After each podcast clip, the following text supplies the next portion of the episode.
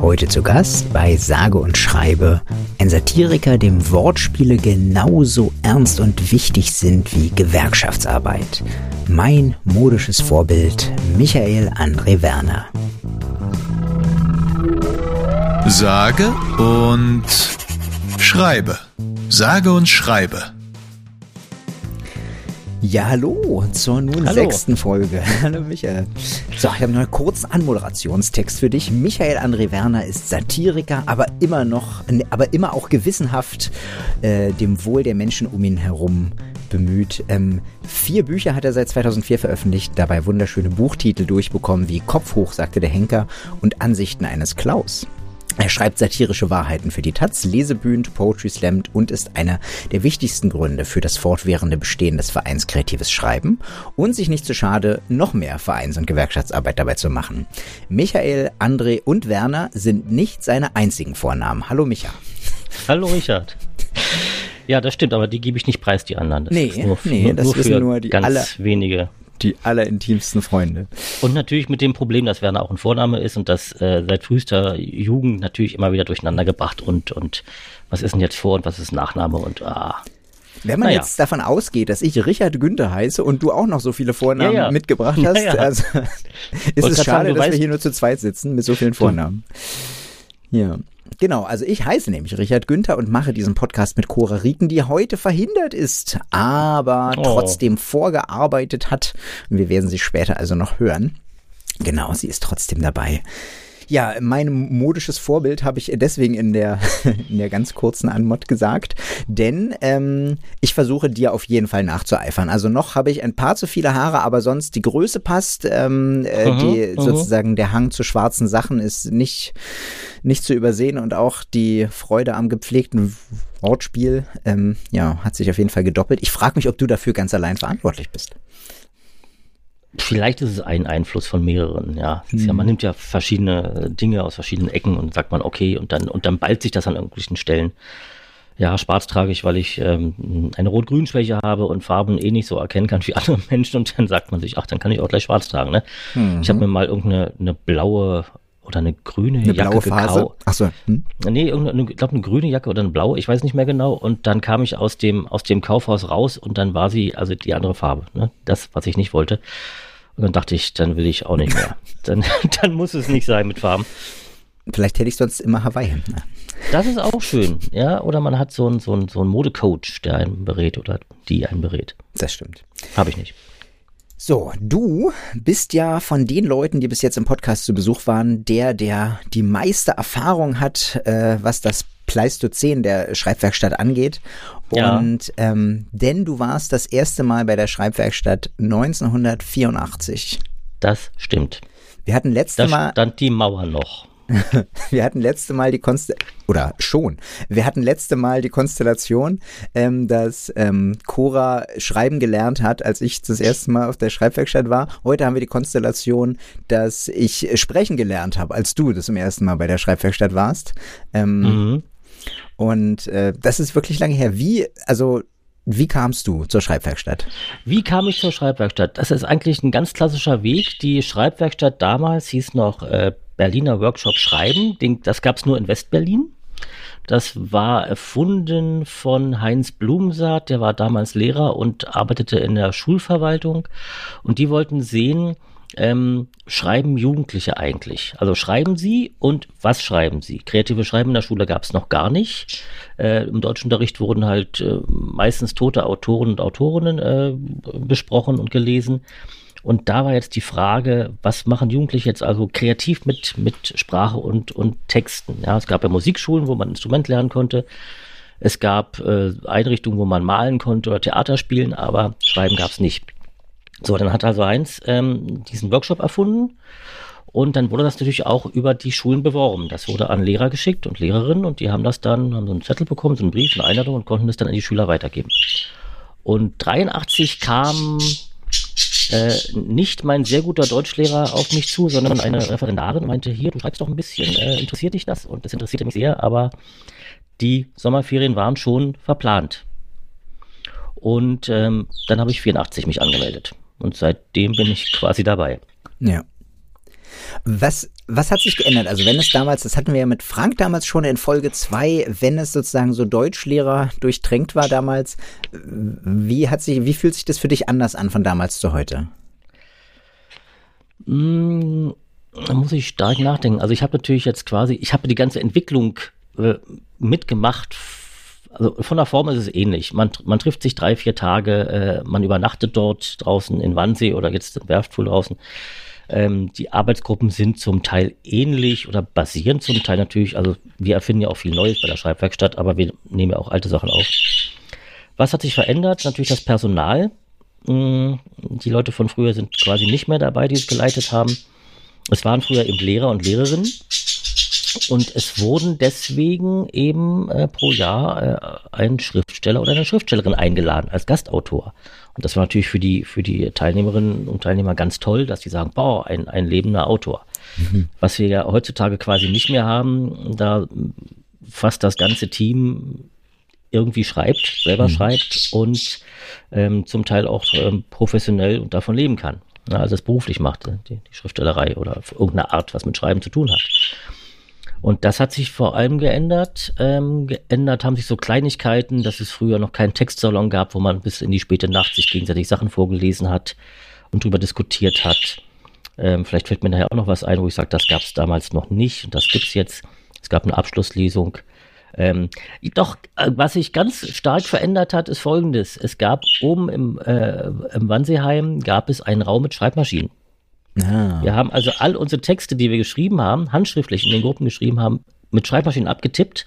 Wie viele Schreibmaschinen standen da so in einem, in einem Raum? Äh, ich sag 15, 20 standen da. Krass. Mhm. Und ähm, das war auch sehr laut dann, auch nachts noch. Und dann ähm, hat man das eben dann einem der Teamer gegeben zum Kopieren, hat eine Kopie bekommen und die haben aus diesen Originalen dann quasi diese, diese ähm, Broschüren gemacht, also auch dann wieder fotokopiert äh, mit allen Ergebnissen der Schreibwerkstatt. Und wir haben ja jetzt Computer, ne? Und, und letztlich bringt, also zwischendurch hatten wir vom Verein ja auch äh, Computer oder haben die vom Haus genutzt. Äh, jetzt bringt ja eh jeder sein Gerät mit mhm. und tippt das dann dort und schickt uns das per Mail. Das hat sich stark geändert, natürlich. Ja.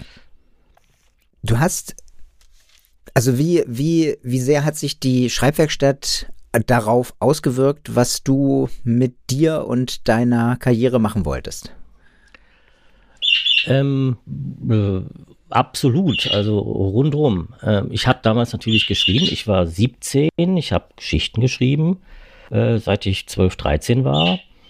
Ähm, in der Schule gab es aber ja keinen kein Anlauf, kein Anlaufsort. Es gab mhm. kein, kein kreatives Schreiben in der Schule, es gab keine AG. Ich habe auch keinen äh, Mitschüler oder Mitschülerin kennengelernt, die auch geschrieben haben. Ja. Mhm. Hat sich keiner irgendwie äh, gezuckt da in der Schule. Es gab dann irgendwann eine Schülerzeitung, wo ich mitgemacht habe, aber das war dann auch ein, zwei Jahre später schon. Und dann, ich kannte halt niemanden, der schreibt. Mhm. Die Leute haben Sport gemacht und vielleicht ein Instrument gespielt oder irgendwas in ihrer äh, Freizeit.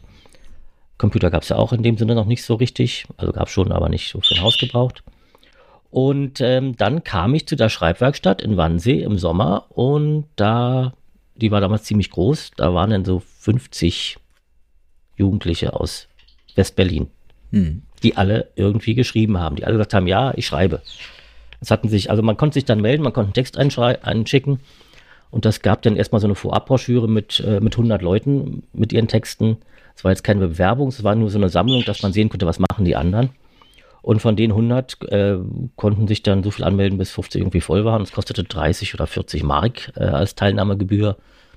Und dann lernt man auf einen Schlag 50 Leute kennen, die auch schreiben. Das ist natürlich so ein richtiger Flash. Also es ist natürlich eine, ähm, dass man merkt, das sind überhaupt andere ich habe jetzt nicht dran gedacht, dass ich das beruflich machen werde später mal. Es hat sich dann mhm. irgendwie ergeben, weil man eben Leute kennenlernt und wieder andere kennenlernt und weitergereicht wird und äh, bei anderen Projekten mitmacht und dann doch mal was zu irgendwelchen Verlagen oder Zeitungen schickt und dann ergibt sich das so. Aber dieser, dieser Kern, äh, Leute kennenlernen, die auch schreiben, die auch wieder andere kennen, dass man sich trifft, ähm, und äh, in seiner Freizeit über Texte redet. Es hat sich dann so eine kleine Gruppe gebildet von vier, fünf Leuten. Mhm. Wir waren zu sechs, glaube ich wir nannten uns dann die Tea Party und haben dann ähm, uns Samstagabend bis in die späte Nacht Texte vorgelesen, zu sechst. Das war so Ende ähm, der 80er dann, oder? oder das war dann Ende der 80er, hm. Mitte, also von 84 bis vielleicht Anfang der 90er noch ein paar Jahre lang. Ähm, das war so eine Gruppe, die wir so privat gemacht haben dann. Und das ist natürlich ein riesen, riesen Kick in Richtung Schreiben oder beruflich ja. oder was auch immer. Und da haben also die ganzen Deutschlehrer das gemacht und dann wolltest du aber nicht auch Deutschlehrer werden, sondern Schriftsteller. Das ist ja auch gemein.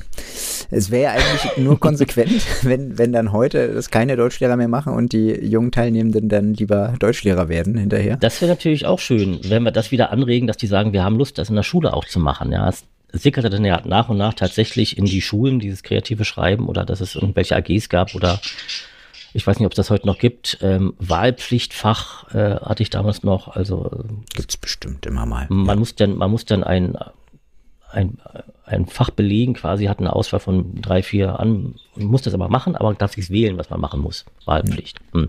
Na gut. Ähm, ja, ich bin deshalb nicht Deutschlehrer geworden, weil ich an sich recht schüchtern bin. Ich ungern, also damals zumindest vor einer großen Gruppe stehe und rede, was sich jetzt ein bisschen geändert hat durch meinen Beruf. Und weil ich dann mit Fritz Tangermann, der auch bei der Schreibwerkstatt schon war, der das später auch geleitet hat und Vereinsvorsitzender war, der riet mir, ähm, wenn du Lehrer wirst, werd nicht Lehrer für Deutsch-Englisch. Da musst du viel zu viel ähm, Klausuren korrigieren. das sind die, die ähm, korrigier ähm, aufwendigsten Fächer und mach das nicht. Ja, Habe ja. ich dann auch nicht gemacht. Ja. Aber sozusagen, hätte das denn sonst irgendwie zur Debatte gestanden? Nee, ich habe nie, also A, wusste ich eh nicht, was ich werden wollte und B, äh, schon gar nicht Lehrer. Ich habe dann irgendwann studiert, aber ich hatte echt jetzt keinen, also mit 17, 18 hatte ich noch keinen Plan, was ich beruflich machen will. Ja. Nix. Da kommen wir nachher nochmal zu, kann ich schon mal okay. in mhm, ähm, weiser Voraussicht sagen. Jetzt kommen wir erstmal zur nächsten Rubrik, die sogar gesponsert ist. Mhm. Hä? Hab ich das geschrieben? Hab ich das wirklich geschrieben? Texte von ganz früher. Präsentiert von Duschback Badekappen. Jetzt neu die Weihnachtsbadekappe für ihre Liebsten. Nur jetzt und solange der Vorrat reicht. Duschback Badekappen. Badekappen von Duschback. Ja, sie hatten keine Osteredition, aber dann haben sie die andere Feiertagsedition rausgehauen. Was, was kann man Das ist machen? ja auch total richtig, dass man das äh, genau anders macht, ne? damit man schon mal, wer weiß, ab nächste Woche sind die Weihnachtssachen in Supermärkten. Ne? Antizyklisch dann, kaufen. Genau, genau, genau so. Ähm, du hast einen Text mitgebracht, von den wir gleich hören werden, von, weiß ich nicht, 87 oder sowas? Ich glaube sogar 84. 84 ich glaube, das war sogar. wirklich die erste Schreibwerkstatt. Oder 85, genau. ja ähm, ein Variationtext, den wir jetzt mal hören. Variationen über ein Thema, der Punkt. Teil 1 Problem des Punktes. Seit der letzten Weltpunktekonferenz sind heiße Diskussionen um den Punkt geführt worden. Die Frage des Punktes, ja, die Frage des Weltpunktes, um den es ja letztendlich geht, ist immer noch nicht gelöst. Die Fragen, was ist ein Punkt oder wie ist ein Punkt, sind zu wichtig, als dass man sie einfach übergehen könnte. Dabei ist die Frage, warum ist ein Punkt so lächerlich wie einfach zu beantworten. Warum sollte ein Punkt schließlich nicht sein? Bei der ganzen Debatte um den Punkt wird vergessen, wie wichtig er in unserem Leben eigentlich ist. Würden wir nicht die vielen Punkte vermissen, die uns immer umgeben? Denken wir zum Beispiel an den Scheitel, den Gesichts-, Kopf-, Fuß-, Mittel-, Tief-, ja den Ruhepunkt. Man könnte keinen Text richtig lesen, wäre nicht an jedem Satzende ein Punkt. Und wenn einer nicht ausreicht, haben wir immer noch den Doppelten.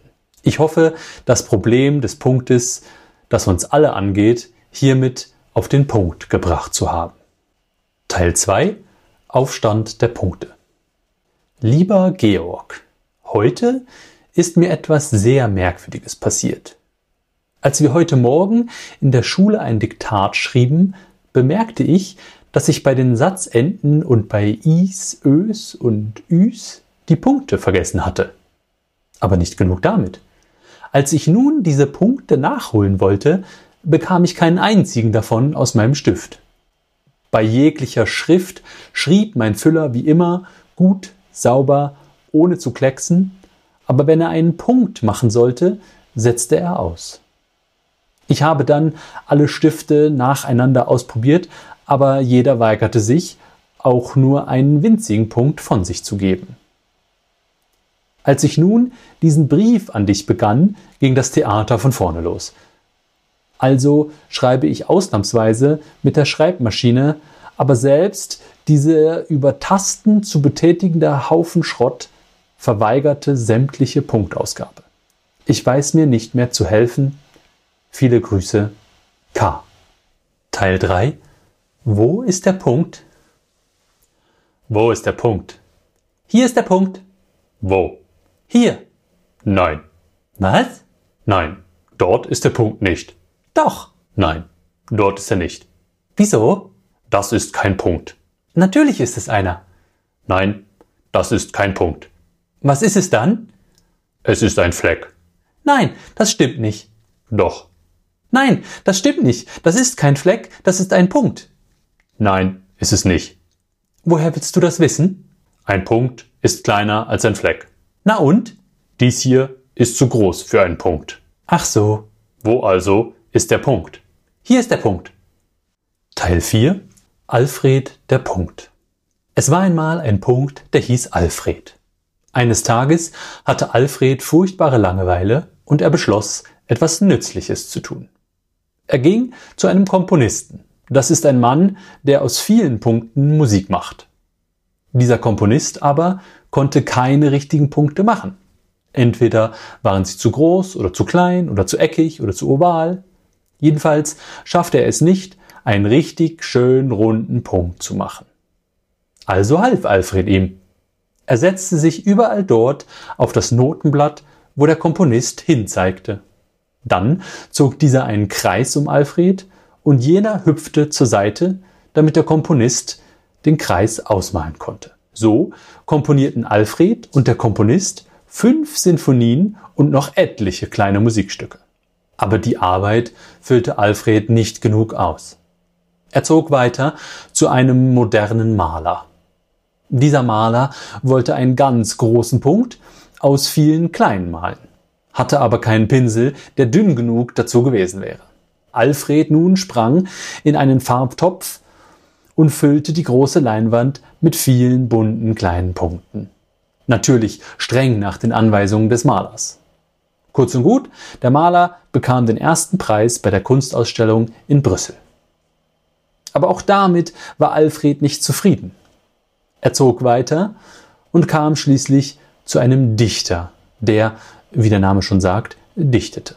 Und heimlich, still und leise setzte sich Alfred an das Ende eines dieser Gedichte. Und es wurde das Allerschönste, und der Dichter bekam dafür den Literaturnobelpreis.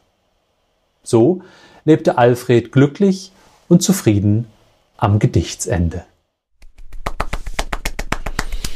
Ähm, in diesem Text, den wir da gehört haben, mhm. wie kannst du dich noch an die Situation erinnern, wie ihr das geschrieben habt? Also was die, also sagen, wie du dich damals mit dem Text gefühlt hast? Kann ich mich an die Situation entsinnen? Äh, naja, ich weiß irgendwie, klingt jetzt komisch, ich weiß, wo die Arbeitsgruppe war. Mhm. Wir, saßen, wir saßen im ersten Stock, da gibt es dann so, so ein Balkonzimmer. Da haben wir, glaube ich, gearbeitet.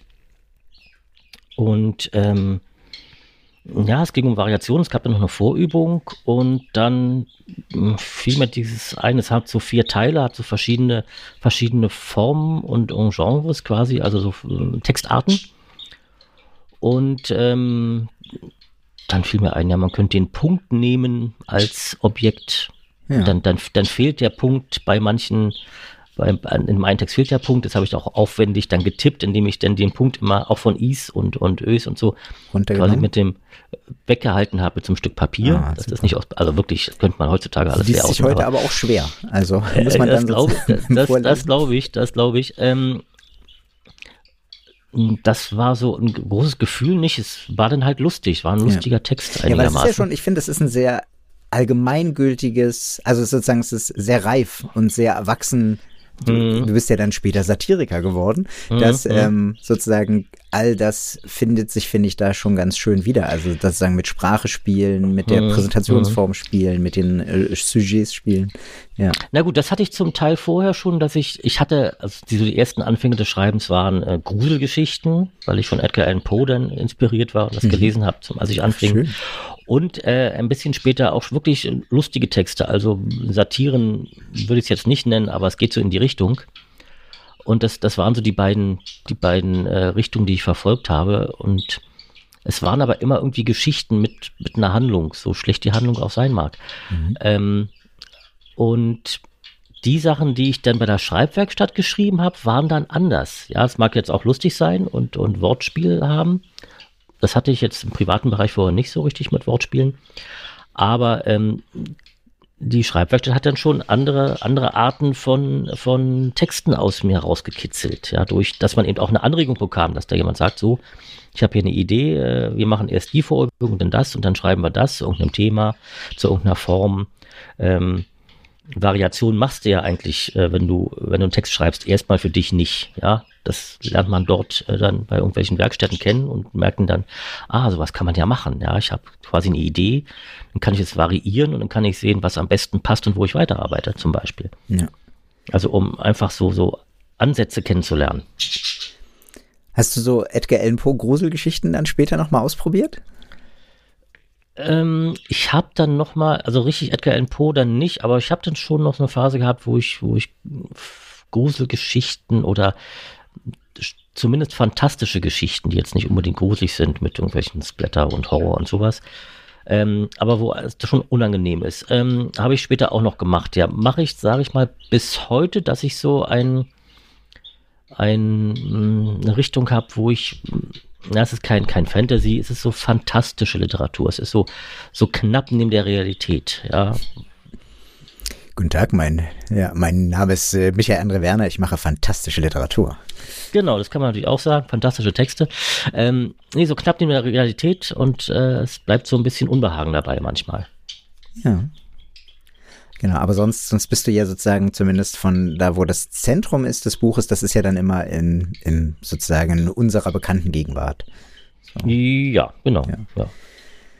Ich wollte dich fragen, du bist am, seitdem du sozusagen erwachsen bist, versuchst mhm. du, ähm, veröffentlichst du Bücher ja. und ähm, hast ähm, Preise bekommen, hast Stipendien bekommen. Mhm. Ähm, und ich wollte dich einfach ein bisschen fragen nach dem, nach dem täglichen Drill, den das, den das erfordert, da am Ball zu bleiben, ähm, wie oft man, also wie ist das, musst du sozusagen diese Stipendien, da musst du ja wahrscheinlich irgendwas einreichen irgendwo, oder? Genau, das, da muss man sich bewerben. Mhm. Zum großen Teil, es gibt einige wenige, wo man irgendwie vorgeschlagen wird. Auch bei Preisen gibt es einige wenige, wo wo, sag ich mal, ein, ein Gremium, ein Jury einen auswählt, aber bei 102 Prozent der Fälle muss man sich selbst bewerben. Ähm, das mache ich jetzt nicht so stark wie andere Kolleginnen und Kollegen. Ja, Tanja Dückers hat mal gesagt, 50 Prozent äh, der Arbeit einer Schriftstellerin ist eben Verwaltung. Das heißt, mhm. eben sich bewerben bei, also Rechnung schreiben sowieso, sich bewerben bei, bei Stipendien und äh, Preisen und die andere Hälfte ist dann halt wirklich Schreiben. Mhm. Und so, so ist es auch. Aber ich bin jetzt im Moment nicht sehr hinterher, zumal ich auch etwas älter geworden bin und sowas wie Stipendien natürlich eher für Jüngere sind. Es gibt ja noch oft so Altersbegrenzungen für Debütanten. Mhm. Ähm, da äh, dauernd Sachen einzureichen, also ein Formular auszufüllen. Manche sind ganz einfach, manche sind so zehn Seiten lang und dann musst du diesen das nachweisen und äh, natürlich noch Text äh, unveröffentlicht am liebsten und die und die Länge und so eine Sachen. Also es ist schon Arbeit, es ist schon, dass man da ähm, durchaus ein, äh, eine Woche zubringen kann. Ne? Ja. Also eine Woche schreiben, eine Woche Verwaltung. Und das hast du früher aber dann noch mehr gemacht? Das habe ich früher mehr gemacht. Ähm, mit mäßigem Erfolg. Ich habe ein bisschen was bekommen, aber jetzt auch nicht so viel. Hab dann doch lieber geschrieben oder als ich dann einen Job hatte, habe ich ja auch Geld verdient und dann ist man darauf jetzt nicht so angewiesen. Aber ich hatte so ein, zwei schöne Stipendien. Mhm. Drei, drei, vier. Ja. Aber es ist interessant, dass man dann eben, wenn man sich für diesen Weg entscheidet, dann eben auch sozusagen Arbeit in die Verwaltung stecken muss. Ja. An, anders geht's auch nicht als Freiberufler. Ich glaube, das geht anderen Freiberuflern ja ähnlich, äh, ja. Bis, bis hin zu Handwerkern, die dann sagen, ja klar, ich muss dann abends noch da sitzen und die Rechnung schreiben und Terminplan und sowas alles machen und Sachen mhm. bestellen. Das ist beim Schriftsteller ähnlich. Ja. ja. Das reine Schreiben ist nur die Hälfte. Was ich auch interessant finde, ist, du hast äh, Bücher veröffentlicht, die äh, bei verschiedenen Verlagen rausgekommen sind und ich wollte dich nochmal fragen, das hatten wir auch mal, äh, hatte ich, hatte ich dich schon mal so gefragt, wenn man einen Verlag äh, hat, dann mhm. muss man im Normalfall den erstmal fragen, bevor man das neue Buch veröffentlicht, ob er es wieder veröffentlichen will? Ja, in den meisten Verträgen äh, gibt es eine Klausel, nach der man eben das nächste Buch erst bei dem Verlag anbieten soll, mhm. muss. Und wenn die dann sagen, wollen wir nicht, kann man sich einen anderen suchen.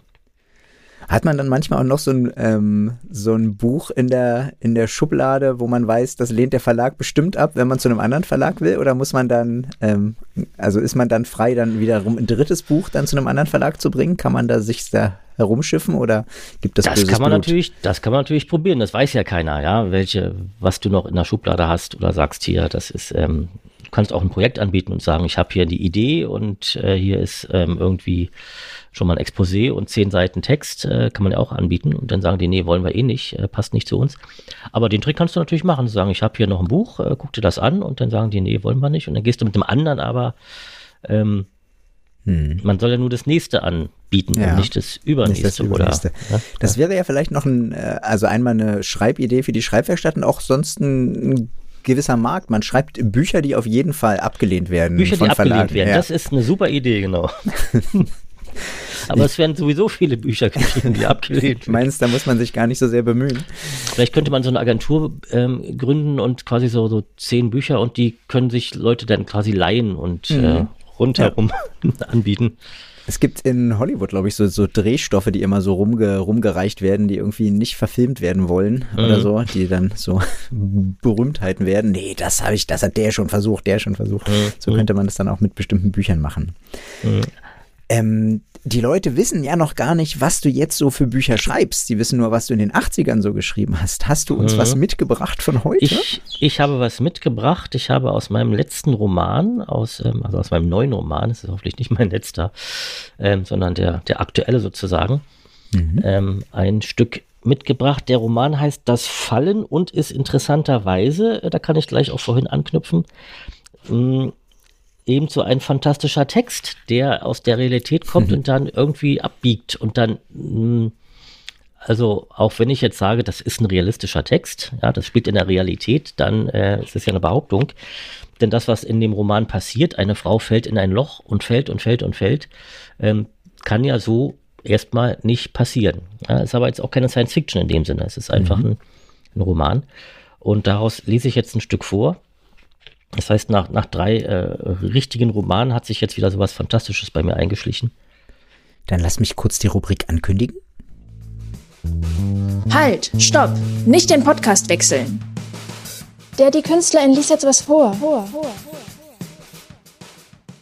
Wie gesagt, die Frau fällt in ein Loch. Sie heißt Antonia. Antonia fiel. Sie fiel und fiel und fiel und fiel und fiel. Die Fahrbahn war weggesackt, die Asphaltdecke eingebrochen und in die Tiefe gestürzt. Antonia hatte ein leises Knistern gehört, das aber nicht einzuordnen vermocht. So hatte sie es ignoriert, nicht beachtet, der ankommende Bus und der Gedanke, ihn nicht zu verpassen, hatten ihre Aufmerksamkeit in Anspruch genommen. Sie hatte das Knistern nicht einmal lokalisieren können. Passanten sagten später vielleicht, es sei von überall hergekommen, aber es natürlich nicht stimmte, denn es kam aus der Erde. Zuerst ein Knistern, dann bildete sich ein kleiner Riss auf der Straße, dann ein kleines Loch, das rasch immer größer wurde, als würden viele kleine, unsichtbare und sehr hungrige Tiere sehr schnell den Asphalt wegknabbern. Aber da war das Knistern schon zu einem Krachen und Brechen und Poltern geworden, immer größere Stücke fielen in die Tiefe und unter ihnen auch Antonia, auf die der Rand des Loches unglaublich schnell zugeschossen gekommen war und ihr buchstäblich den Boden unter den Füßen weggezogen hatte. Antonia fiel und fiel und fiel und fiel und fiel. Sie drehte sich um sich. Sie hatte keine drei Sekunden gebraucht, da war sie von der Helle durch ein kurzes Zwielicht in eine absolute Dunkelheit gefallen. Die alles um sich verschluckte. Ein weißer Punkt flog vorbei, von unten nach oben, von unten nach oben, von links nach rechts, von unten nach oben, von schräg unten nach schräg oben. Immer wieder, immer wieder, von links nach rechts, immer wieder, immer langsamer wurde er, immer langsamer, immer kleiner und kleiner und kleiner. Antonia fiel immer noch und fiel und fiel. Da war das Loch, dachte Antonia. Der Punkt da, das war das Loch, durch das sie gefallen war. Nicht Hilfe, Hilfe, Hilfe oder Oh Gott, ich sterbe, jetzt sterbe ich. Das alles dachte sie nicht. Nur, das war das Loch. Das war ein punktförmiges Stück Himmel und Antonia drehte sich um sich selbst im Fallen, immer und immer wieder um sich selbst und jetzt hörte sie ein Rauschen in ihren Ohren. Als stünde sie in einem Sturm, in einem Orkan, als stünde sie an der Reling der Fähre von Rostock nach Trelleborg und es wählte eine steife Brise. Es rauschte um sie herum und der Punkt wurde immer langsamer und zog von oben nach unten in ihrem Blickfeld vorbei. Und jedes Mal wusste sie, dass das da der Punkt, dass der Punkt da oben war und sie war unten. Und erst jetzt wurde sie sich bewusst, wo sie sich befand und wo sie sich eben noch befunden hatte. Dass sie in ein Loch gefallen sein musste in der Straße, dass ihr rechtes Knie schmerzte und sich heiß anfühlte. Sie musste damit irgendwo angestoßen sein, wie beim Rollschuhfahren, als sie hingefallen war und sich das Knie aufgeschürft hatte. Sie war in das Loch gefallen und da war es das Loch genau vor ihr. Es war stehen geblieben, genau vor ihrer Nase sozusagen, nur ganz, ganz weit weg. Ein winziges, kleines, helles Loch. Das Stillstand oder das fast Stillstand, das sich langsam um einen imaginären Punkt vor ihrer Nase drehte, das einen kleinen Kreis beschrieb. Ein Kreis, der allmählich immer größer wurde. Also lag sie auf dem Rücken. Nein, sie fiel. Der Wind rauschte in ihren Ohren, die Haare flatterten um ihren Kopf. Sie konnte spüren, wie sie an der Kopfhaut zogen, wie kleine Kinder. Spiel mit uns, spiel mit uns, los, steh auf und spiel mit uns. Aber sie konnte nicht aufstehen, weil sie nicht lag, weil sie fiel und die Haare, die flatternden Haare schlugen ihr ins Gesicht, weil sie nicht aufstehen wollte. Und wenn sie lag, so hätte sie es ja auch spüren müssen, am Rücken, an den Beinen, den Armen. Ihre Arme waren ihre Arme. Sie spürte nichts bis auf das Zerren des Windes, sie hörte nichts, nur das Rauschen des Windes, sie sah nur den winzigen Punkt über sich, und dass er sich leicht im Kreis drehend vor ihr von ihr entfernte. entfernte. Sie versuchte ihre Hände, ihre Arme zu spüren, sie versuchte das, sich Übungen aus dem Yoga-Unterricht in Erinnerung zu rufen, wie man langsam das Gefühl wieder in die Arme und Beine bis in die Finger und Zehenspitzen schickt. Es gelang nicht. Ihr fiel nichts ein, sie machte Fäuste aus den Fingern, sie wusste nicht, ob sie ihre Hände wirklich spürte oder ob sie sich einbildete. Es fühlte sich jedenfalls anders an als eben noch. Sie hatte große, weiche Kugeln aus Luft, aus Wind in den Händen. Sie öffnete die Handflächen wieder. Sie gab sich jedenfalls Mühe, dies zu tun. Wer hätte das gedacht, dass es so schwierig sein würde, seine Hände zu schließen und wieder zu öffnen im Dunkeln? Ja, es fühlte sich so an, es fühlte sich an, als wäre es eben anders als jetzt. Als gäbe es einen Unterschied zwischen offen und geschlossen, zwischen Faust und flacher Hand und einzelnen Fingern. Beug deinen Arm, dachte sie. Vielleicht konnte sie es spüren, wenn sie ihre Hände berührte.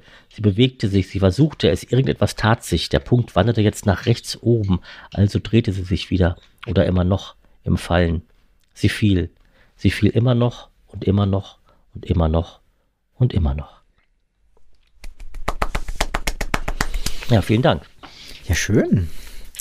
Auch tolle, tolle Kulisse bei dir. Also das klingt oh. richtig nach Natur als wenn man nicht alleine fallen würde, sondern mit einem fällt die Natur. Ja, aber es ist halt alles äh, dunkel drumherum. Da ist erstmal nichts zu sehen. Erstmal nicht. Ja. Und die nächsten 250 Seiten sind dann. Also es passiert schon noch was. Es passiert noch was? Okay. Ja, es passiert eine ganze Menge. Es gibt natürlich auch Rückblicke dann in ihr Leben und was sie so vorher erlebt hat und was das quasi. Und halt die Frage, warum? Warum fällt sie und wo fällt sie hin? Ne? Mhm. Ja, na gut. Mhm. Aber jetzt, jetzt wird's etwas angewärmt. Die oh, ah, heiße Kartoffel. Ah, heiß, heiß, heiß, heiß, Genau, die ähm, vorsichtig warme Kartoffel beschäftigt sich noch einmal mit der Frage, lohnt sich das Schriftsteller zu sein? Würdest du, ähm, hättest du für heute also von heute aus für dein 18-, 20-jähriges Selbst ähm, Tipps oder andere Lebenswegentscheidungen parat? Hast du, ähm, ist das, ist die Arbeit, die als quasi Schriftstellerei ist dein, in gewisser Weise dein Hauptberuf. Man hat trotzdem unglaublich mhm. viel anderes zu tun. Und mhm. du, du, ja auch, das äh, können wir nachher auch noch mal ein bisschen ansprechen. Mhm. Aber also wie, wie fühlt sich das für dich an? Ist das, ist das gut? Das ist gut. Ja, es ist gut. Ähm, das ist natürlich auch eine, eine Typsache. Manche sagen, ich würde gern viel schreiben und berühmt werden, aber ähm, können es nicht. Aber ähm, für mich ist es gut, sage ich mal. Ich kann mir jetzt auch nichts anderes vorstellen. Ich habe jetzt auch nichts anderes mehr gelernt in dem Sinne. Mhm. Was würde ich meinem 18-jährigen ähm, Ich ähm, für Tipps geben? Ich würde natürlich sagen, gut, du musst mehr dranbleiben, du musst dich mehr umgucken, du musst mehr Kontakte knüpfen, ähm, wirklich äh, mehr hinter sein bei so, bei so Stipendien und Preisen. Das war damals ja auch noch schwieriger, weil es kein Internet gab ähm, und das zu recherchieren war schwieriger. Heutzutage kannst du irgendwelche Newsletter abonnieren und kriegst das haufenweise zugeschickt. Ähm, also, dass, dass ich äh, damals schon bewusst gewesen wäre, was das für eine Arbeit ist und dass man eben auch dranbleiben muss beim Schreiben, dass man sagt, Mhm. okay, ich, ich schreibe auch wirklich. Nicht so, ach, heute habe ich Freizeit, sondern klar kann man auch mal eine äh, Freizeit machen, aber zu sagen, ah, ich muss ja trotzdem jeden Tag so und so viel, wenn es drei Stunden sind, äh, schreiben, damit ähm, zum einen Material da ist und zum anderen man, man lernt beim Schreiben quasi immer weiter, ähm, was, was den eigenen Stil und die eigene Arbeit betrifft. Ja, und wenn man dann Pausen macht, dann stagniert das so ein bisschen. Das heißt, du, du schreibst beim Schreiben. Also es ist so ein, so ein, so ein fortlaufende, äh, fortlaufendes Lernen, weil du Sachen ausprobieren kannst und überarbeiten und solche Sachen. Das würde ich meinem äh, jugendlichen Ich irgendwie raten. Abraten jetzt nicht. Ähm, man sollte trotzdem irgendeinen Job nebenbei haben, weil es ganz interessant ist und auch zum Teil wichtig, dass man nicht in dieser, in dieser Schriftstellersoße schwimmt und Ja. nur Schriftsteller und Künstler kennt und Künstlerin, sondern eben, äh, sag ich mal, aus so einer Art Alt, und so, selbst wenn es nur ein halbes oder ein ganzes Jahr ist, dass man sagt, ähm, ich bin dann mal, äh, hatte wirklich einen Job und habe gearbeitet, ähm, weil man daraus natürlich auch Geschichten ziehen kann und, und äh, Leute beobachten und wie so Kollegen sind und wie sie sprechen und was man da so erleben kann, also Stoff sammeln. Ja. Sonst ähm, gehen die Romane über äh, Schriftsteller, die gerade nicht schreiben können und äh, die erleben auch nicht viel. Ja. Das ist dann relativ langweilig.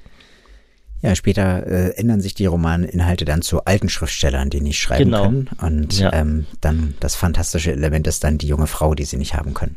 Na gut, aber ähm, wie, wie kannst du dich motivieren, wenn wir jetzt, also 99 Prozent der Schriftsteller schreiben keinen Bestseller. Wie schafft man es trotzdem, ähm, dabei zu bleiben, sich neue Stoffe zu suchen, an denen zu arbeiten, die weiterzuentwickeln? Ähm, wie motiviert man sich? Das ist ganz schwierig. Also am schwierigsten ist, sich zu motivieren, sich hinzusetzen und zu sagen, jetzt schreibe ich, wenn man die Zeit hat. Und nicht zu sagen, jetzt ähm, mache ich noch schnell Abwasch oder äh, gucke Netflix oder irgendwas. Das mache ich insofern, dass ich sage, ich kann eh nicht zu Hause arbeiten. Das war immer schon schwierig und ich gehe ins Café oder bei schönem Wetter kann ich mich dann auch in den Park setzen. Das ist im Moment natürlich schwierig. Cafés haben zu. Aber ähm, also dass man, dass man einen Abstand findet zwischen dem privaten Alltag zu Hause, wo es immer irgendwas zu tun gibt, Ja. und zu sagen, ich gehe jetzt auf Arbeit und arbeite dort. Ja, es gibt Kolleginnen und Kollegen, die haben sich ein Büro gemietet oder einen Coworking Space und gehen dorthin und arbeiten dort Ja. und können dann auch sagen, ich mache jetzt Feierabend, ich habe den Text fertig und jetzt gehe ich nach Hause. Das ist ganz praktisch, um das so ein bisschen zu trennen, dass man natürlich als äh, Künstler oder Künstlerin immer irgendwie im Kopf was macht, was künstlerisch ist, was durchdenkt oder dass ihm was einfällt, das ist eine andere Sache. Aber rein die Produktion sollte man, sag ich mal, äh, abgegrenzt irgendwo hin verlagern. Das ist ganz, ganz gut, finde ich. Ja. Wenn du, wenn du jetzt so ein Buch wie ein Fallen, was jetzt als äh, letztes von dir rausgekommen ist, daran arbeitest du ja mehrere Jahre. Sozusagen Genau. von der Idee, von dem Konzept und dann irgendwann die Zeit finden, das wirklich ähm, umzusetzen. Mhm, Ähm, mhm. Das dauert lange, sozusagen das mit dem Alltag äh, unterbringen und dann Ja. ist das Buch fertig oder es geht erstmal durch das Lektorat, also es geht ja Mhm, auch ein bisschen mhm. hin und her, dauert, dann ist es fertig, bis dann der richtige passende Veröffentlichungstermin gefunden ist und dann geht der sozusagen die Phase los, wo du es liest, so ein bisschen, wo du Mhm. versuchst eine möglichst große Tour hinzubekommen, dass du in Buchhandlung gehst.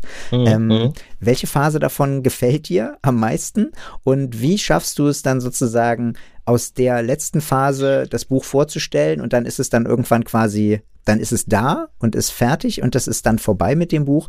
Dann wieder, also hast du dann schon wieder Lust aufs Neue? Das waren jetzt zwei Fragen. Ähm, das waren mehr als zwei Fragen. Das ist eine sehr komplexe Sache. Ähm, welche Phase gefällt mir am besten, habe ich noch nicht drüber nachgedacht. Äh, Spannend ist es immer anzufangen. Äh, spannend ist es auch insofern, dass man eine Idee hat und dann ähm, ähm, verfolgt man, dann denkt man drüber nach. In meinem Fall, ich mache dann Notizen, ich schreibe dann schon mal die eine oder andere Szene auf oder äh, Stückchen Text und dann wartet das irgendwo im Computer und dann ähm, fallen einem neue Sachen ein, dann sammelt man das so. Und irgendwann gibt es dann den Punkt, wo man wirklich anfängt, an dem Text zu schreiben und auch dran zu bleiben. Spannend wäre es dann, wenn man wirklich dranbleiben kann. Ich habe an meinem ersten Roman ähm, Schwarzfahrer habe ich die Rohfassung, die erste Fassung in einem halben Jahr geschrieben. Jeden Tag ein bisschen. Irgendwie ins Café gehen, und äh, da hatte ich, da war ich auch jung, da hatte ich keine Familie, da hatte ich äh, nichts, kein Haustier, da konnte ich arbeiten.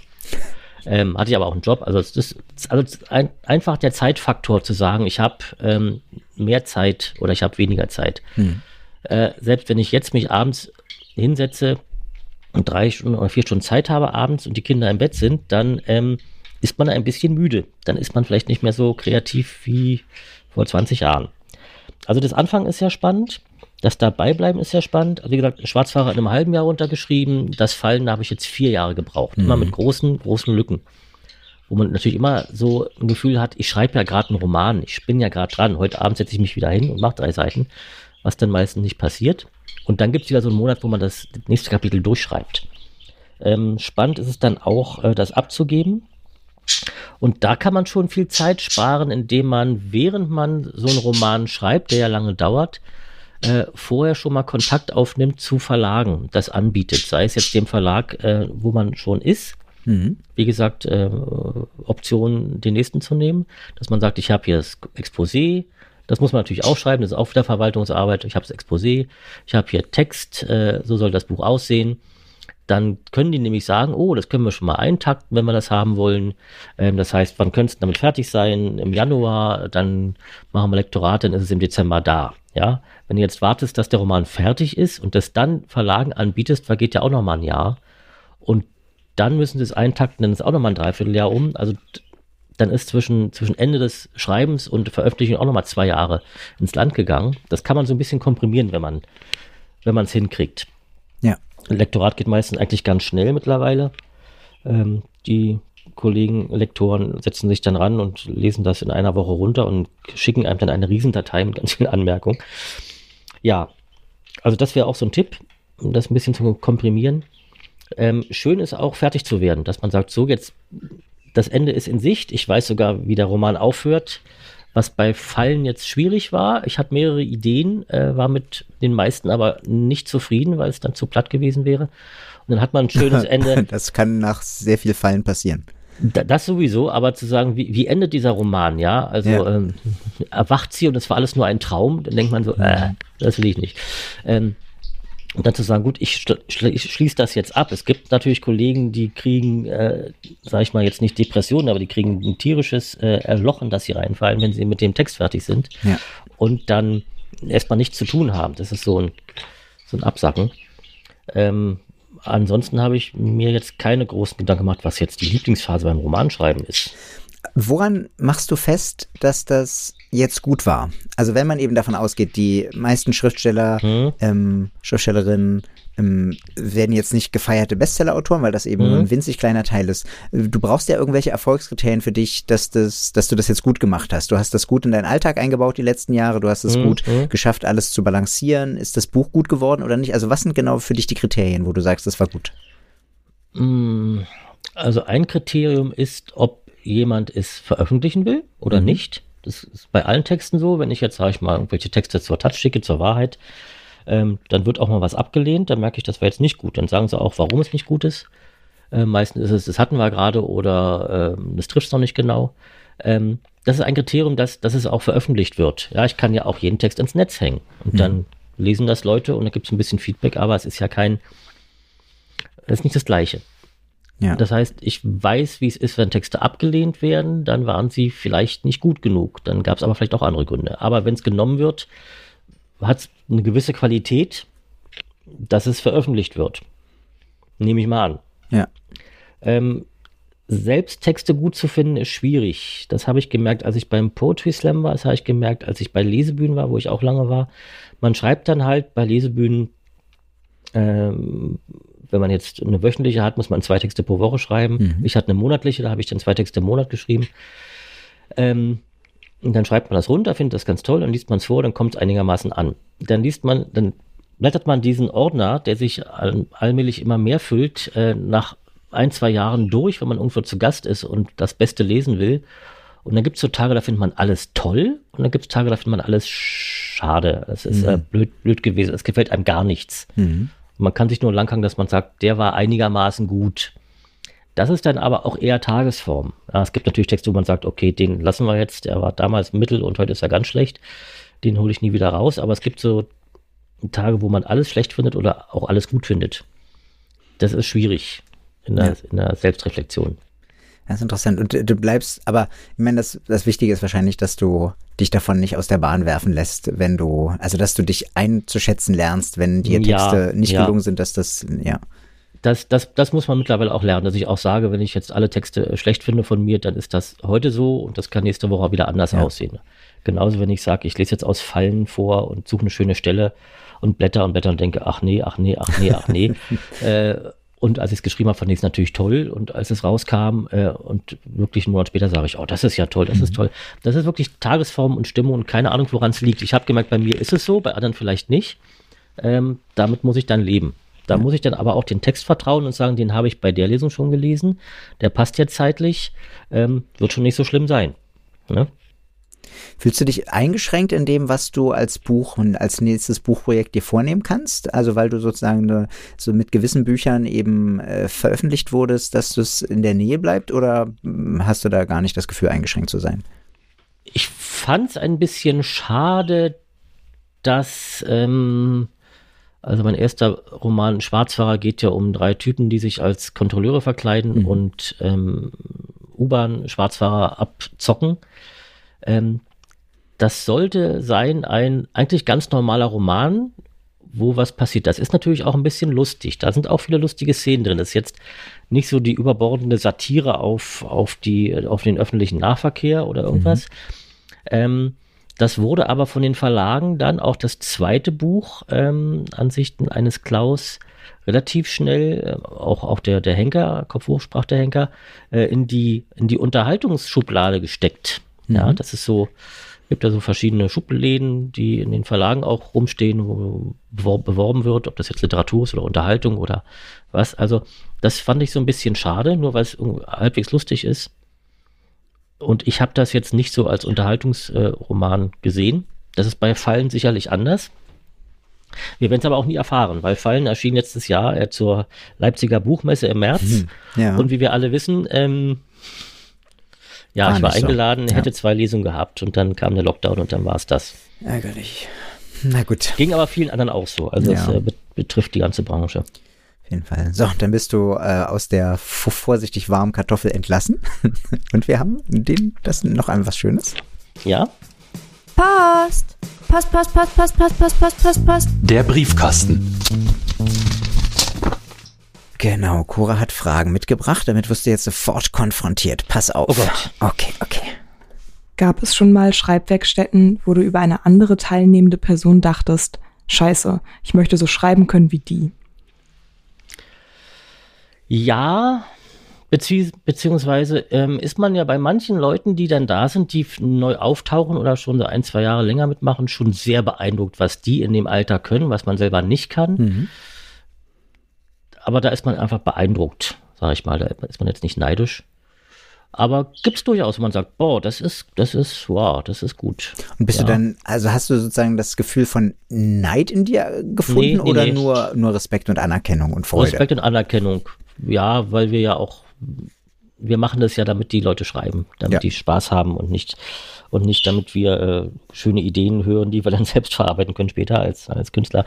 Nee, ähm, wir wollen die Leute ja zum Schreiben bringen und äh, dass sie Spaß haben und das haben sie dann ja auch. Und wenn die gut sind, ist das super. Das ist total genau das, was wir, was wir, beziehungsweise merkt man an dem Punkt manchmal auch, man kann den Leuten nichts beibringen in dem Sinne, wir sind keine Schule, wir können Anregungen geben Ja. und die bringen dann auch Sachen mit, ne? Genau. Und nicht alle von denen, die sozusagen, die uns dann in dem Moment am meisten beeindrucken, haben dann auch das große Ziel, Schriftsteller zu werden. Schriftsteller. Nee, das kommt dazu, Ja. nee. Ja, ja. Muss er auch nicht. Nö, überhaupt nicht dafür. Ja. Dann habe ich hier noch was Kleines. Was findest du spannend am Organisieren und Teilhaben an Vereinen und Gruppen?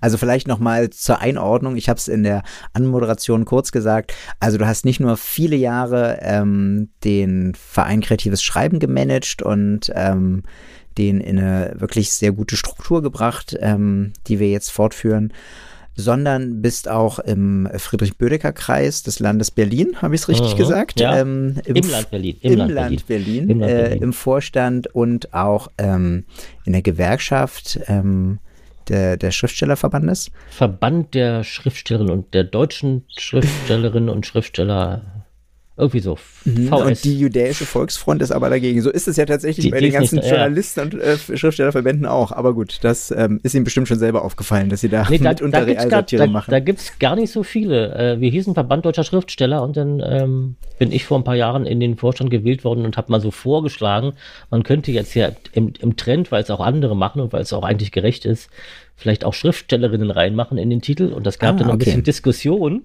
Ähm, aber wir haben es bei irgendeiner äh, Riesensitzung dann äh, beschließen lassen und seitdem heißen wir so, bundesweit. Ähm, ja, dann bezog ich mich nur auf die Journalisten, weil die ja, nämlich in verschiedene, mehrere, in verschiedene Untergruppierungen dann sich durch abgesplittet haben. Oh, ja, da gibt es mehrere Ver, Ver Gewerkschaften auch wirklich.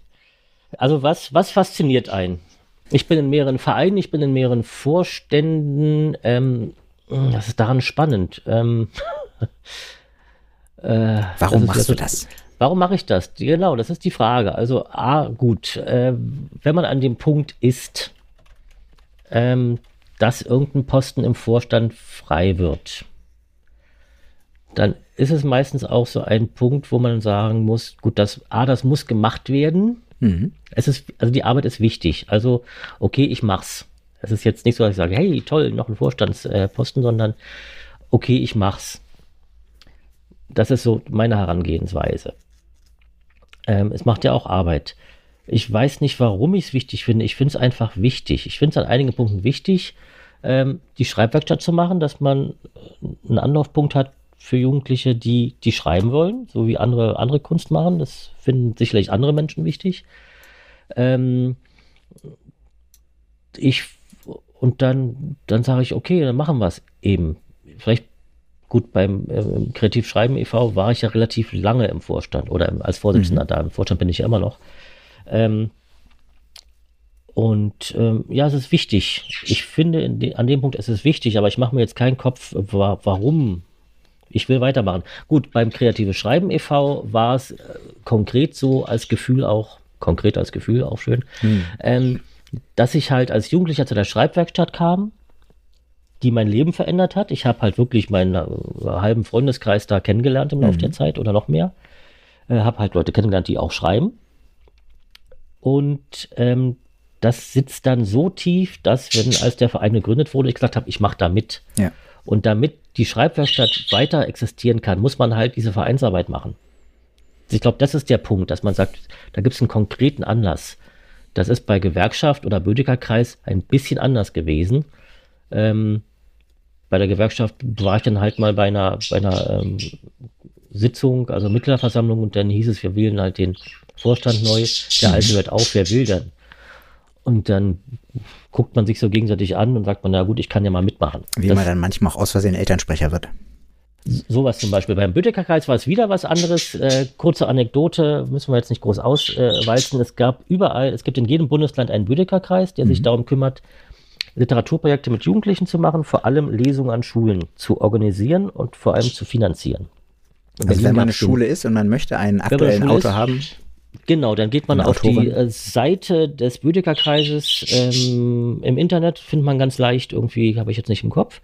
Ähm, und da findet man Autoren und Autoren. Äh, da gibt es eine Datenbank, da kann man erstmal jemanden suchen, der, äh, der lesen könnte, wenn man jetzt keinen kennt. Übernehmen kann. Mhm. Wenn man kennt, ist gut. Und dann kann man äh, im jeweiligen Bundesland äh, einen Antrag stellen auf finanzielle Unterstützung dafür. Das ist das eine. In Berlin gab es den nicht. Es gab wohl zwei äh, gescheiterte Versuche, einen zu gründen. Ähm, und dann gab es vor ein paar Jahren ähm, den Aufruf oder die Bitte in Berlin doch jetzt doch noch endlich einen zu gründen, der auch arbeiten kann. Und dann habe ich das über einen Verein Kreative Schreiben bekommen von mhm. Frank, mhm. von wegen hier ist was und ich kann nicht hingehen, kannst du hingehen. Dann habe ich also den Verein vertreten an dem Tag und bin quasi auch, über die Gewerkschaft kam auch so ein Aufruf. Mhm. Ähm, dachte ich, naja, gehe ich halt hin, ne, bei der Gründung. Es, es, ist wichtig, dass es den Verein gibt. Ich möchte ihn mitgründen, aber mehr will ich auch nicht machen. Ja. Ähm, dann stellte sich bei der Gründung heraus, es gab 30 Leute im Raum, die eine Hälfte kam, die kannte ich so ein bisschen, ähm, Gewerkschaft, äh, Schreibgruppen, Pipapo, die andere Hälfte kannte ich gar nicht, also es gab so zwei, zwei Gruppen wie sich herausstellte, die Linken und die Rechten. Ja, mhm. also äh, Gewerkschaft und Co. und ähm, AfD und Co. Ja. Was uns an, in dem Moment aber nicht ähm, bewusst war. Und dann gab, ging es darum, die Satzung zu verabschieden und alle, die das gemacht haben, waren dann automatisch Mitglied bei der Gründung. Ja. Unter anderem auch ich, weil ich ja den Verein vertreten habe. Und dann ging es darum, den Vorstand zu wählen. Und da sagte dann eine Freundin, die auch mit war, ähm, sind Sie nicht der Vorsitzende dieses rechten Thinktanks? Und mhm. der so, nein, das kann man jetzt so nicht sagen. Also stellte sich raus, da sind Rechte im Vorstand, es ja. sind AfD-Mitglieder im Vorstand. Die haben wir jetzt versucht, durch diverse Neuwahlen und äh, Einsprüche wegzukriegen. Das klappte nicht. Es stellte sich raus, dass ein Mensch, der im Vorstand war, den wir gewählt hatten, auch äh, AfD-Sympathisant war, was mhm. wir da noch nicht wussten. Der gab sich immer ganz neutral. Und das ging da nicht voran. Wir bekamen die nicht raus aus dem Verein. Ja. Das, also wenn ein Verein da ist und ich Mitglied werden will, muss ich einen Antrag stellen und der Vorstand sagt, der darf mitmachen oder nicht. Ja, da kann man Leute überprüfen. Bei der Gründung nicht. Die sind einfach mit bei. Die kriegt man auch nicht mehr weg. Ähm, und da das nicht klappte, die rauszukriegen, haben dann äh, fünf, sechs, glaube ich, zu sieben muss man sein, sieben Leute, die sich da kennengelernt haben zum Teil oder sich vorher schon kannten, ähm, den Verein nochmal neu gegründet und ganz schnell durchgezogen, was diese ganze Anmeldung und, und Vereinsregister und Gerichtssache betrifft. Und dann waren wir quasi der Verein, der andere konnte nicht mehr arbeiten.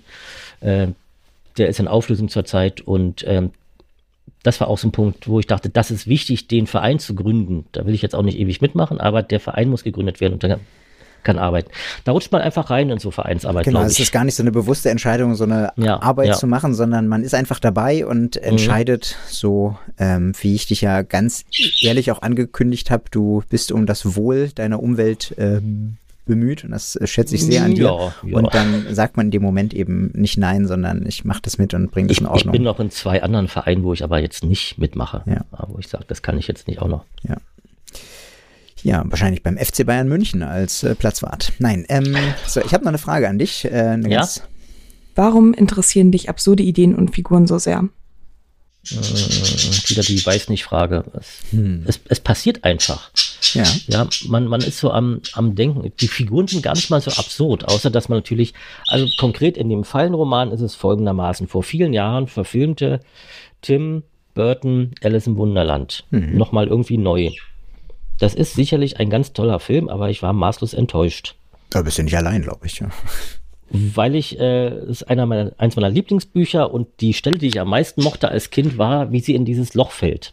Diesen, in dieses äh, Kaninchenloch und an diesen Regalen vorbeifällt. Mhm. Und das las ich dann nochmal nach und stellte fest, das ist ja ganz kurz, die Szene. Wie wäre es, wenn das ein ganzes Buch wäre? Und so kam ich halt dann auf die Idee für Fallen. Mhm. Das ist das eine. Äh, man kriegt also irgendwo Anregungen die, das entwickelt sich einfach im Kopf. Und das andere ist, es tauchen in dem Buch natürlich dann auch noch Figuren auf, die, äh, ich weiß nicht, ob sie absurd sind, aber sie sind seltsam in ihrem Verhalten oder sie sind, äh, letztlich, wenn man sich dann umblickt, gibt es so eine Typen ja wirklich. Also es ist nicht zu, zu absurd. Die Situation ist absurd. Das hat mich dann fasziniert. Aber in den anderen Romanen, mh, äh, in dem Roman mit dem Henker, Hochsprach der Henker, wo ich äh, sechs Wochen in Irland war und das dann auch im Roman verarbeitet habe. Das war so absurd. Wir wurden da mhm. eingeladen aus halb Europa, Künstlerinnen und Künstler aus diversen Gewerken, Schreiber, äh, Maler, Musiker. Und alle wurden ausgewählt und äh, begutachtet von Juries. Und wir wurden so, hast du in drei Wochen Zeit, sechs Wochen nach Irland zu fahren? Okay, wir schicken dich hin. Da, die mussten nicht mal Texte ja. vor, vorlegen. Und dann kamen wir aufs Land in ein, in ein zerfallendes Hotel, wo alles dreckig und runter ist und musste da sechs Wochen ausharren, weil man auch nicht wegkommt. Ähm, da gibt's nichts. Ähm, das ist von der, vom Setting schon absurd. Da muss man sich ja gar nichts ja. ausdenken. Na gut, aber die Frage ist ja wahrscheinlich, äh, äh, wahrscheinlich kann man das so gar nicht sagen, aber du bleibst eben hängen, wenn du über Stoffe nachdenkst von einem Buch, bei Sachen, die eben so einen absurden Touch entweder an sich schon haben oder in Verbindung mit der, mit einer anderen Idee oder so dem bekommen. Ja, ja, ja. Das ist, ja. glaube ich, bei den Satiren stärker, dass ich dann ähm, denke, was wäre jetzt, wenn das so wäre? Ja. Mhm. Ähm, zum Beispiel habe ich mal einen Text geschrieben für die Taz, ähm, wo es darum um, um Thunfisch geht, weil ich irgendwo mal gelesen habe, dass der Thunfisch im Mittelmeer äh, ist ein Raubfisch, äh, frisst aber auch sozusagen äh, Leichen. Mhm. Und das war gerade die Zeit, wo durch die Medien ging, was ja irgendwie verschwunden ist, obwohl es noch stattfindet, die ganzen äh, Bootsflüchtlinge aus Afrika, die mhm. übers Mittelmeer nach Europa kommen. und von denen natürlich ein Teil auch dann ertrinkt dort. Mhm. Und der Thunfisch wahrscheinlich äh, da darum äh, frisst. Mhm. Und wir fressen aber den Thunfisch. Ja. Und dann dachte ich, ja, wie, wie wäre es jetzt, das zum Thema einer Satire zu machen? Mhm. Und das habe ich dann auch auf Lesungen vorgelesen und das gab durchaus sehr heftige Reaktionen. Von wegen, das ist, Piet, das ist Gesundheit, das ist pietätlos und das ist ah, äh, makaber und so sage ich, ja, ist es ja auch. Ne? Es ist ja auch makaber, dass, also wir regen uns äh, gerade bei der Lesung drüber auf, dass, dass der Text so ist, aber das Ja. Makabere ist, dass da Leute ertrinken. Punkt. Genau, und dann ist aber sozusagen, das ist ja die Frage, wie man das präsentiert. Äh, Sagst Ja, du das ja, ja. sozusagen ganz eins zu eins oder in dem Fall machst du eben die, den absurden Turn, um das zu thematisieren? Genau, es ist Ja, einfach eine, eine Frage, wie man das. Man, man muss dann Sachen verknüpfen. Mhm. Ich hatte mal einen Text geschrieben, den habe ich an die Titanic geschrieben, der wurde dann auch gedruckt.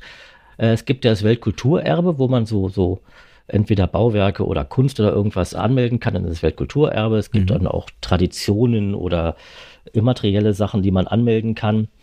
Und da habe ich dann beschrieben, wie ein Anwalt mit ein paar Leuten einen Antrag stellt, äh, den deutschen Antisemitismus zum Weltkulturerbe anzumelden. Weil ja, der ist ja einzigartig, die gibt es ja woanders so nicht. Ja, es gibt Und schon dann stellt- Vergleichbaren. ja, aber so. Aber ja, er hat dann, natürlich wirklich eine einzigartige Geschichte, da hast du recht. und ja. dann, und dann äh, st stellt er halt diesen Antrag und ähm, begründet auch warum. Ne? Das Mhm. ist also dieses, äh, dieses Menschenverachtende zu nehmen und zu sagen, das ist aber hier, wir haben ein, ein Weltkulturerbe, äh, ein äh, Antragssystem, was ja kein Mensch machen würde, Mhm. diesen Antrag zu stellen. Aber das zu tun, das ist dann eben das Absurde. Okay, an Satire funktioniert's. Sachen verknüpfen, die nicht zusammenpassen. Und dann, Und im, und im besten Falle eben Strukturen offenlegen, dadurch, dass man genau, sie ins, ins Absurde genau, zieht, ja. genau. Ja. Na gut, dann jetzt pass auf, jetzt kommt die Mutter aller Überleitung. Okay. Welche Schreibübung gibst du immer wieder weiter, weil sie auch für dich so gut funktioniert? Ah, da habe ich, da habe ich zwei, die ich immer wieder gerne mache. Das eine ist dieses, da kommen wir wieder zu den Variationen. Ähm, es gibt von Raymond Queneau, einem französischen Autor, das Buch Stilübungen, wo er einen kleinen Vorfall äh, nimmt. Äh, jemand tritt ihn im Bus auf den Fuß und da irgendwo fehlt ein Knopf. Das ist so die Ausgangslage. Und er exerziert diese, diese Szene äh, in den verschiedensten Textarten, Textsorten oder mh, ja nicht, nicht mal Stilen, er nennt es Stil, im Französischen ist Stil was anderes als bei uns offenbar ein bisschen, ähm, in 111 kleinen Texten durch, immer wieder. Okay. Unter, andre, unter anderem eben also als journalistischen Text, als Brief, als Dialog, ähm, ohne den Buchstaben E, ähm, als Sonett, als Haiku, solche Dinge. Ja? Ja. Lohnt sich zu kaufen, äh, ist ganz super und das mache ich gern. Ich schneide dann diese kleinen Zeitungsmeldungen aus, wenn eine Schreibwerkstatt ist manchmal. Und sage so, das ist jetzt hier ein kleiner Vorfall. Ein Mann äh, äh, wollte fliegen, hat sich ganz viel Ballons an den Stuhl gebunden, hat sich festgeschnallt und ist losgeflogen. Ein paar Meter oder keine Ahnung. Und dann ähm, habe ich so auf Zettel geschrieben, diese Stile oder diese, diese Textarten, diese Anregungen. Und dann hat man halt den, den Ausgangstext, dieses Ereignis und ähm, zieht einen Zettel in der Gruppe. Das lässt sich auch sehr gut machen, weil die Texte klein sind in dieser, in dieser Parcours-Gruppe, in diesen kurzen Texten, in diesen kurzen äh, Zeiten. Und dann schreibt man das eben als, äh, als Haiku, als journalistischen Text, als Dialog ohne O oder nur mit O oder solche Dinge. Das ist eine schöne Übung, da könnte man sich auch das Buch sowieso kaufen, Raymond Queneau Stilübungen Okay. und das dann. Und die andere ist ähm, auch für zum Reinkommen und auch immer wieder überraschend für, für Leute, wo ich das zum ersten Mal mache, schreiben auf Luftschlangen. Das hat Kirsten Fuchs. Oh, Kirsten warte, Fuchs mal, warte, warte, warte, warte, warte, dann habe ich doch, kann ich doch gleich. Schröder macht den Meister. Schnelle Schreibaufgaben für zwischendurch. Hast du uns deine Schreibanstiftung mitgebracht, mit der du Ja, jetzt mit der Mutter ja. aller Überleitung hingeleitet jetzt, hast? Jetzt, wo du fragst, jetzt, wo du fragst. Ähm, was ich gerne mache, gerade im Parcours, also in dieser, diesen kurzen Übungen zu Beginn der Schreibwerkstatt, ich weiß nicht, habt ihr bei der, beim Podcast jeweils, jemals schon unsere Struktur mal erklärt, wie so ein, so ein Workshop abläuft? Wir haben immer mal davon Immer was, gesprochen. ja. Für Leute, die das sowieso schon wissen, war das auf jeden Fall verständlich. Ich Ja, glaube, ja, ja. Könnte man ja mal machen so. Wie läuft so ein äh, Workshop ab, so Timetable-mäßig? Also ähm, es gibt am Anfang diese, diese kurzen Arbeitsgruppen, wo man auch nicht wählen darf, wo man hin darf, sondern man muss alles durchlaufen. Da mache ich gerne Schreiben auf Luftschlangen, was Kirsten Fuchs erfunden hat. Ähm, Ich verteile dann wirklich Luftschlangen und sage so, wir schreiben jetzt ähm, einen Satz. Auf diese Luftschlange kommt nur ein Satz, aber der Satz muss so lang sein wie die Luftschlange, nicht kürzer. Mhm. Das muss jetzt auch nicht groß Sinn ergeben. Und wenn der, der Satz länger wird, dann dreht er die Luftschlange einfach um. Ähm, passiert auch manchmal, aber nicht häufig. Und Das ist so eine kleine Übung. Das kann man auch zu Hause machen. Ähm, da entstehen durchaus ähm, im Laufe der Jahre lustige kleine Geschichtchen oder kleine Szenen oder irgendwas Lustiges oder auch Ernstes. Man kann natürlich irgendwas aufzählen und sagen, ich habe einen Zettel gefunden, da stand folgendes drauf und dann zählt man das auf. Aber man kann auch kleine Geschichten erzählen. Und das finde ich immer ganz spannend. Ähm, da hat man so eine, so eine Formbegrenzung auch. Man hat kein Blatt vor sich. Ähm, und man muss einfach weiterschreiben. Es ist so wie so ein Laufband. Und Das, also, wenn ich das vorstelle, stöhnen erstmal alle auf, die es nicht kennen, sagen, oh, das geht ja überhaupt nicht. Und wenn es dann fertig ist, sind alle begeistert. Ich auch. Das gebe ich weiter. Das Ja, ist, ähm, Das ist ja. schön. Ich kann das Macht- aus dem, aus dem Parcours auf jeden Fall sagen, dass man, dass das alle dann auch wirklich hinkriegen. Also dann wirklich immer weiter zu schreiben, den, den Satz immer absurder werden zu lassen, damit er nicht aufhört. Mhm. Ja, ja. Schön, schön ist auch, das dann vorzulesen mit diesem Band. Ja, genau, man Fingern. sitzt dann da, muss aufpassen, dass man sich nicht schneidet. Muss man Ja, das auf ja. einer echten Luftschlange machen? Was könnte man für Alternativen im Alltag machen, wenn man jetzt keine Luftschlange hat? Oh Gott, man nimmt sich ein Stück Papier, schneidet das in kleine Streifen und klebt es zusammen. Das ist, glaube ich, ein bisschen. Hat dann man erstmal zu tun, ja? Ja, nee, dann gibt man. Ja, man könnte natürlich auch sagen, ich habe hier eine halbe Seite, äh, vielleicht sogar liniertes Papier und ähm, schreibe diese halbe Seite mit einem Satz Bis, voll. bis zu der Zeile oder so. ja, bis dahin mindestens. ginge auch, ja. Aber mit Luftschlag macht es mehr Spaß. Macht mehr Spaß. Sieht auf jeden Fall wirklich auch schön aus, wenn dann Nehmt äh, keinen Füller, nehmt entweder Kugelschreiber oder Bleistiftfüller, verschmiert zu sehr. zu sehr, wenn man dann weiter zieht. Okay. Ja, nee, weil das Papier auch ja nicht dafür gedacht ist. Das ist, das, die Tinte verläuft. Okay. Gerade auf, ja. Ja, ver- verstehe, Und auch keine dieser neuen aus Plastik, die so glänzen. Die sind auch nicht gut.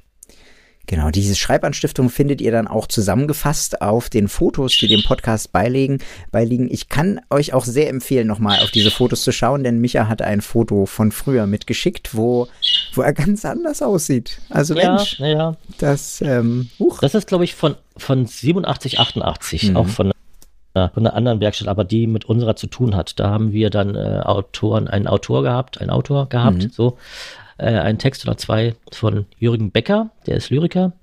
Und diesen Text haben wir dann, ich glaube, es waren sogar drei kleine Texte, Gedichte, ähm, verfilmt mit einem richtig professionellen Filmteam vom Fernsehen. Mhm. Und ähm, das hat auch Heinz Blumensatt gemacht. Das war so eine, so eine Fernsehreihe von einer halben Stunde jeweils. Und das haben wir dann dem Autor gezeigt und mit ihm drüber gesprochen. Das war so ein Projekt. Jugendliche ähm, verfilmen Gedichte und schreiben, zeigen das dem Autor. Da ist dieses Bild her. Ja. Dann noch, ähm, wir sind jetzt fast am Ende des Podcasts, Micha. Oh.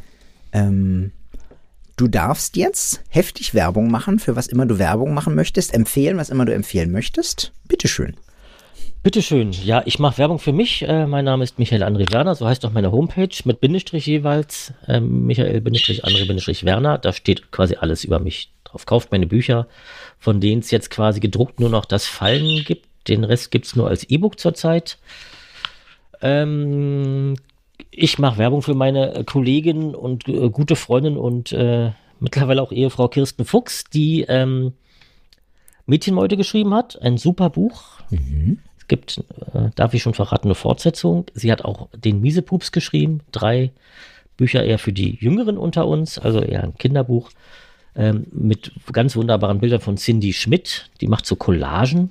Ein Kinderbuch, das auch wirklich Spaß macht, als Erwachsener vorzulesen. Ja, das, das, hier kommt dazu. betonen. Das finde ich auch äh, wichtig als, als Eltern, dass man sagt, hey, das ist super, das ist toll. Auch bei anderen Kinderbüchern. Nicht, dass man denkt, so, äh, das ist aber öde. Also es gibt, nee, will ich jetzt nicht sagen, was nicht gut ist.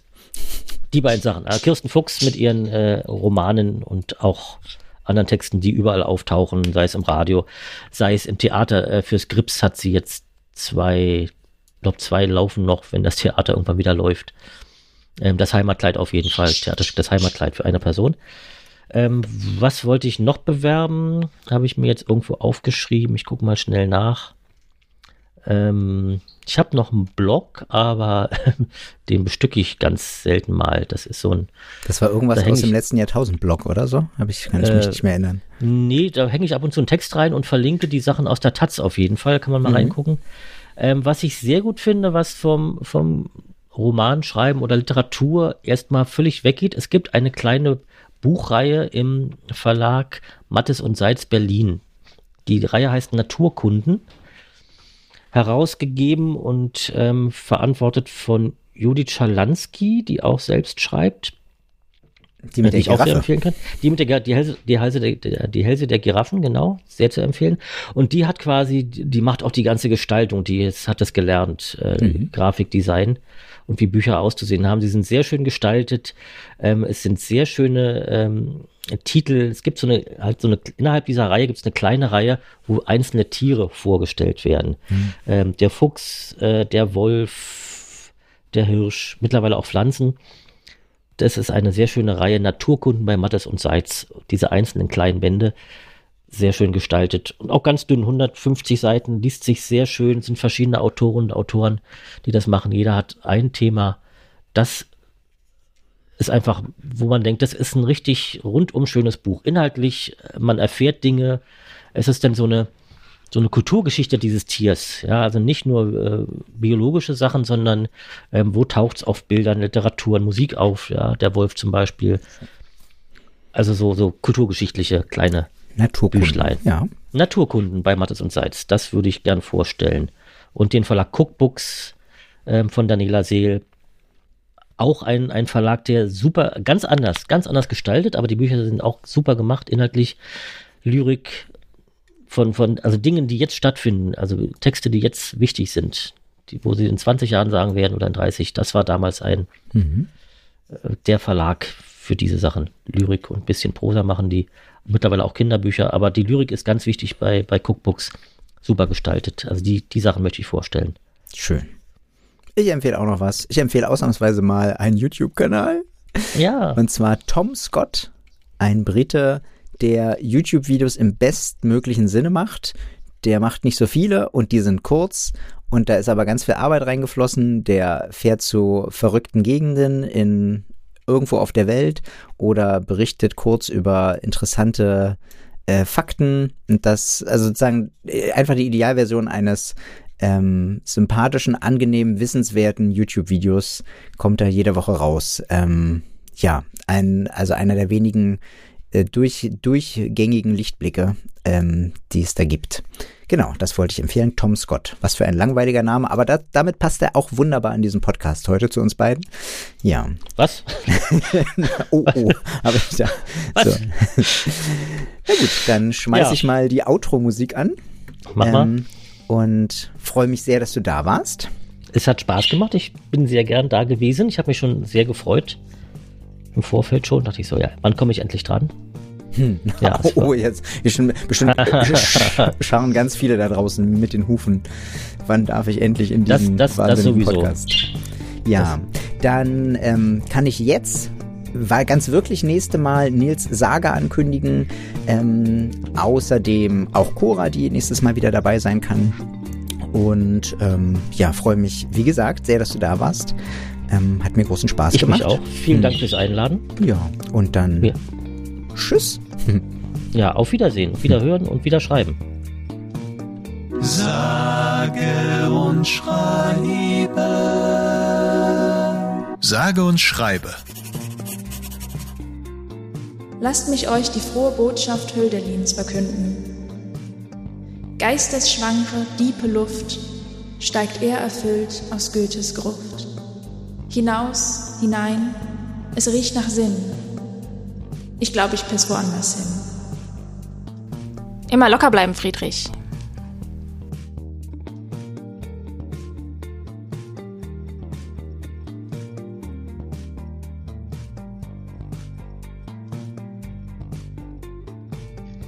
Ja, voll gut, dass wir nicht irgendwie einen Podcast nach meinem, nach der Weisheitszahn-OP aufgenommen haben. Ich klinge jetzt nicht so und meine Lippe hängt durch.